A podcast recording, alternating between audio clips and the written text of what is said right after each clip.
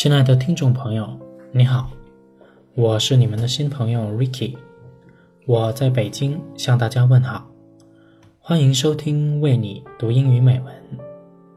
你可以在微信订阅号、新浪微博、百度贴吧、苹果播客搜索“为你读英语美文”，收听节目，查看原文。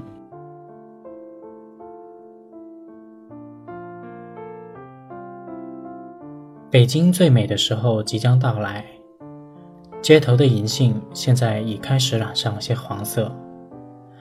今年的中秋节又要到了，想来今年已是第十年没在家过中秋了。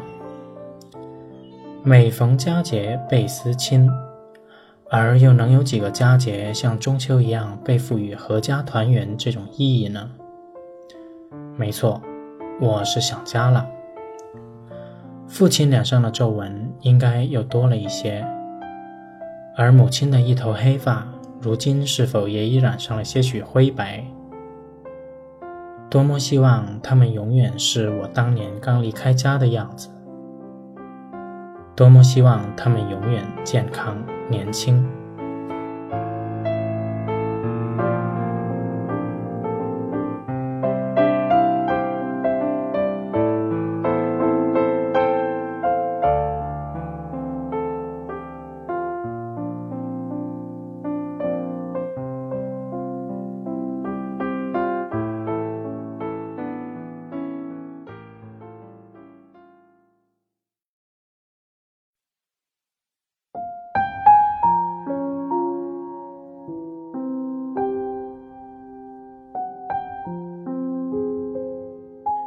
！If my life were a movie, I would fast forward through junior high.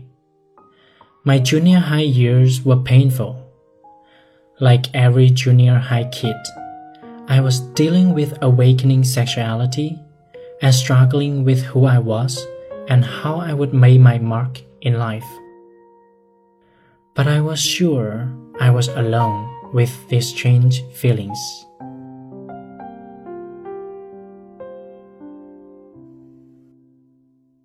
I was trying and failing in a number of things. I wanted to excel in athletics, but I had not yet figured out that that would never happen. I wasn't academic enough to spell academic. I'm a little surprised right now that I was able to spell that without the aid of my nifty little Microsoft Word spell checker. I was trying to gain a spot in the pecking order as a new kid in school. All the while, I remember suffering the rejection of most of my peers being cut from the basketball team, failing to play football that I so wanted to play. It was a time of questioning how girls saw me and wanting so much to be loved and accepted. To be loved and accepted seemed to me at the time something I could never, in all my life, achieve.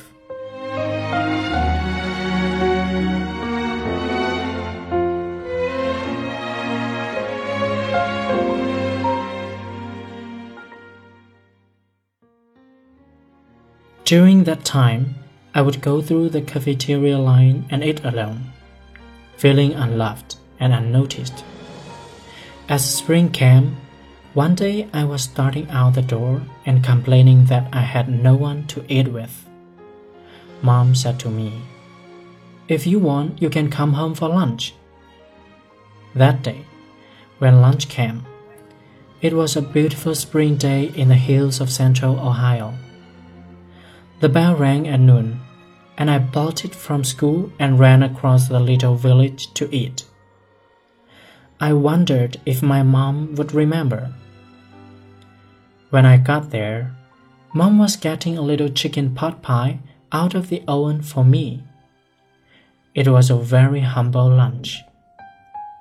It was just one of those four for a dollar pot pies with little diced pieces of chicken, frozen peas, and carrot in some chicken gravy.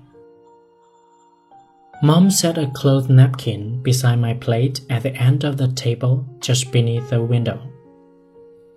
I sat at our humble kitchen table in our tiny white rented home on Maple Street in Utica.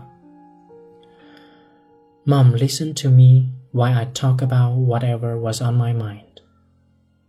In about 15 minutes, my time was up, and I ran back to school.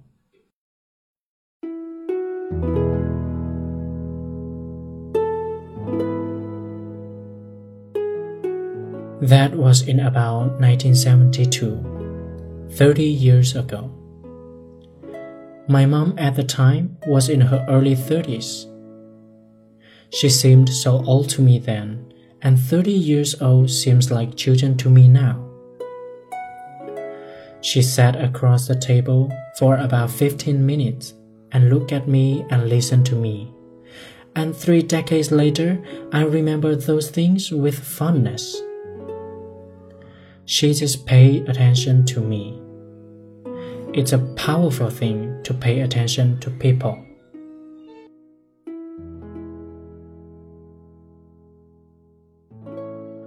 Now you know a little more about how I see home. Home is a place where you don't have to sit alone and eat.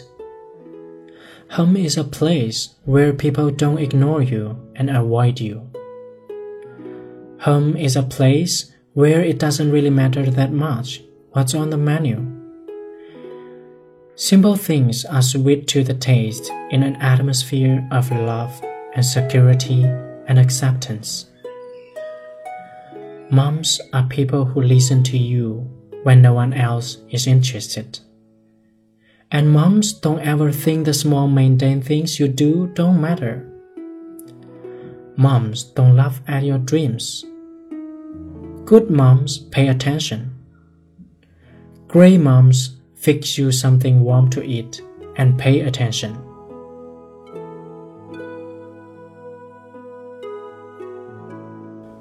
I'm not sure what was happening at the time, but I know those little chicken pot pies were not worthy of a sprint across town.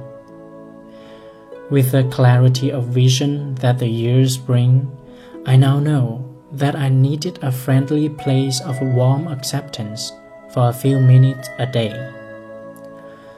I didn't need my stomach filled as much as I needed my emotional fuel tank refilled. And refilling an emotional fuel tank is a good mother's specialty.